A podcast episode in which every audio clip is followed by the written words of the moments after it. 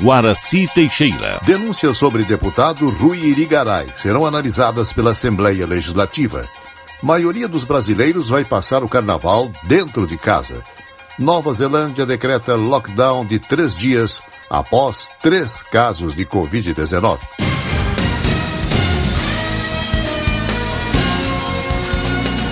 Estação da Notícia.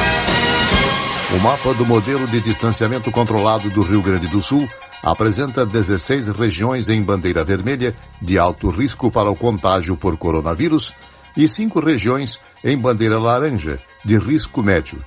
Dessa forma, 76% da população gaúcha estão em regiões consideradas de alto risco para a doença foram classificadas como de alto risco para a Covid-19 as regiões de Porto Alegre, Cachoeira do Sul, Canoas, Capão da Canoa, Cruz Alta, Erechim, Guaíba, Lajeado, Novo Hamburgo, Palmeira das Missões, Passo Fundo, Santa Cruz do Sul, Santa Maria, Santo Ângelo, Taquara e Uruguaiana.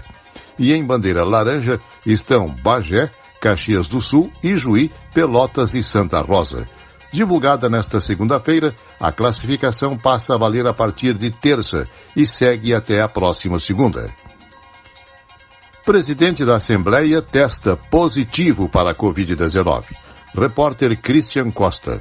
O presidente da Assembleia Legislativa testou positivo para a Covid-19 na noite de quinta-feira. Conforme nota oficial emitida pelo Parlamento Gaúcho, Gabriel Souza encontra-se bem, sem sintomas e seguindo as orientações médicas, além de cumprir período de isolamento em sua residência que fica na cidade de Tramandaí. Os assessores que tiveram contato mais próximo com o deputado do MDB também estão passando pelo período de isolamento. A agência Rádio Web, de Porto Alegre, Christian Costa. O presidente da Comissão de Ética da Assembleia Legislativa, Tiago Simon, pelo MDB, avaliou nesta segunda-feira que os fatos presentes nas denúncias contra o deputado Rui Irigaray, pelo PSL, são graves e devem ser apuradas com rigor. No domingo, a reportagem do programa Fantástico da Rede Globo mostrou denúncias de que Irigaray teria utilizado servidores comissionados pagos com dinheiro público para fins pessoais, como reformar a casa de sua sogra. O parlamentar negou irregularidades e disse que ocorre uma disputa política no Estado. Por meio de nota, o presidente da Comissão de Ética da Assembleia afirmou que o caso será imediatamente encaminhado aos órgãos competentes do Poder Legislativo para averiguar as denúncias e as providências cabíveis. O presidente da Assembleia Legislativa, Gabriel Souza, pelo MDB, também se manifestou por meio de nota, prometendo acionar imediatamente as instâncias internas para averiguar possíveis irregularidades de servidores e parlamentares. Souza destacou que Irigaray tem direito à ampla defesa e acrescentou: seremos rígidos na apuração das denúncias. A Brigada Militar registrou festas clandestinas em Porto Alegre neste sábado de carnaval. Uma casa noturna na zona sul da capital foi interditada pela fiscalização. Em Passo Fundo, na região do Planalto Médio do estado, uma cervejaria foi fechada após registrar aglomerações. Maioria dos brasileiros vai passar o carnaval dentro de casa. Repórter Agatha Gonzaga. Com o carnaval de 2021 suspenso por causa da pandemia de coronavírus, a maioria dos brasileiros vai ficar em casa. Isso é o que aponta uma pesquisa do Instituto Paraná, que ouviu entre os dias 4 e 8 de fevereiro 2.156 pessoas de todo o país. Segundo o levantamento, 71,2% dos entrevistados seguirão as recomendações governamentais e não deverão frequentar nenhuma festividade da data. 3,2% responderam que vão sim frequentar festas de carnaval e outros 15,5% afirmaram que vão viajar. Este é o caso da estudante de publicidade Paula Abade, de 22 anos, que alugou um apartamento no Rio de Janeiro durante o recesso para ela e mais três amigas.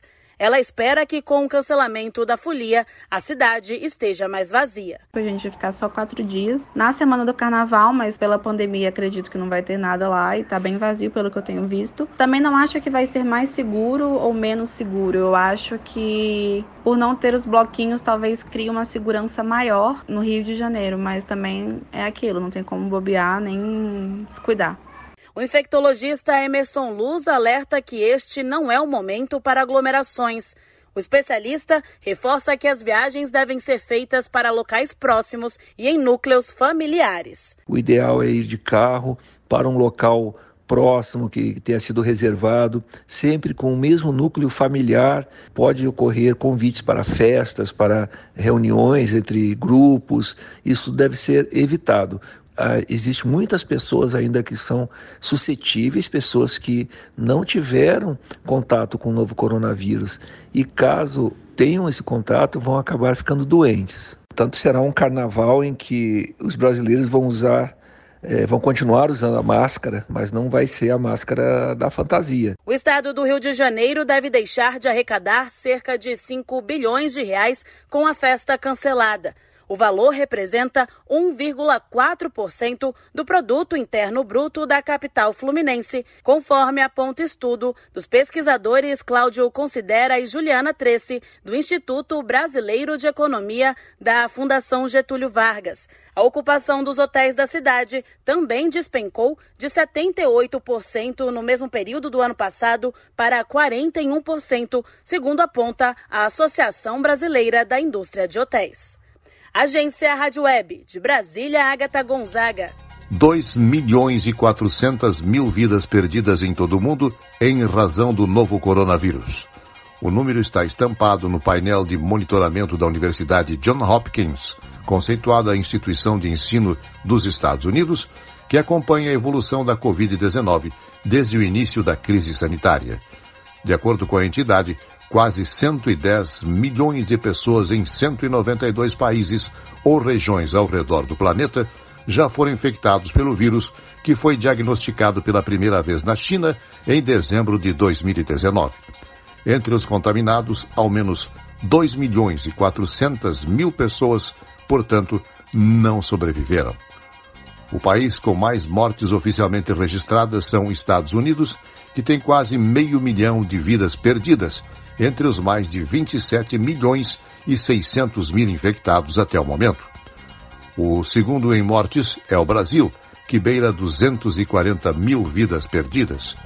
Na sequência, aparece a Índia, onde mais de 155 mil pessoas já morreram. Considerando os infectados, Índia e Brasil trocam de posição. A Índia já se aproxima dos 11 milhões de casos confirmados e o nosso país contabiliza até amanhã desta segunda-feira aproximadamente 9 milhões e 800 mil. Em meio a tantos números devastadores, cresce a cada dia a esperança de que a pandemia possa ser controlada, pois a maior campanha de vacinação da história está em andamento. O balanço mais recente da agência internacional Bloomberg indica que mais de 173 milhões de doses já foram administradas em 77 países. Consultados na manhã desta segunda-feira, os dados da Bloomberg mostravam que, globalmente, a taxa de vacinação é de pouco mais de 6 milhões e 200 mil doses por dia, em média. Mas o ritmo ainda precisa melhorar. Isso porque, segundo cálculos da agência, vacinação essa quantidade de pessoas por dia seria preciso cinco anos para cobrir 75% da população mundial com uma vacina de duas doses. Falta de doses torna a vacinação lenta e pandemia pode se agravar. Repórter Janaína Oliveira. O cenário brasileiro mostra que não é possível prever ainda sequer o começo do fim da pandemia. De um lado, um vírus que continua se espalhando, agora com variantes mais contagiosas. Do outro, muitas pessoas que parecem negar a existência do vírus. Neste carnaval, imagens denunciam festas e muita aglomeração Brasil afora. No meio de tudo isso, dois imunizantes aprovados, mas com ritmo de vacinação crítico, segundo especialistas. Para o infectologista e membro da Sociedade Brasileira de Infectologia, por exemplo, Jolival Ribeiro, o país já começou a vacinar tarde e agora esbarra na falta de insumos para produzir as vacinas. Para ele, um risco no controle da pandemia. Demorou muito para fazer a aquisição das vacinas. O que nós estamos observando é que ainda está vindo em conta-gotas, sobretudo pelo atraso da fabricação, quer no Instituto Butantan, quer na Fiocruz, que depende de insumos vindo da China, né? Na realidade, eu acho que o Brasil deveria ter aberto o governo a possibilidade de ter vários tipos de vacina, que isso iria aumentar o nosso ritmo de vacinação. Nesta segunda, o governo do Rio de Janeiro anunciou que vai paralisar a vacinação na próxima quarta-feira por falta de doses das vacinas. Outros estados podem fazer o mesmo. Em Ananindeua, em Belém, a prefeitura já anunciou que interrompeu a vacinação porque já utilizou todas as primeiras doses disponíveis.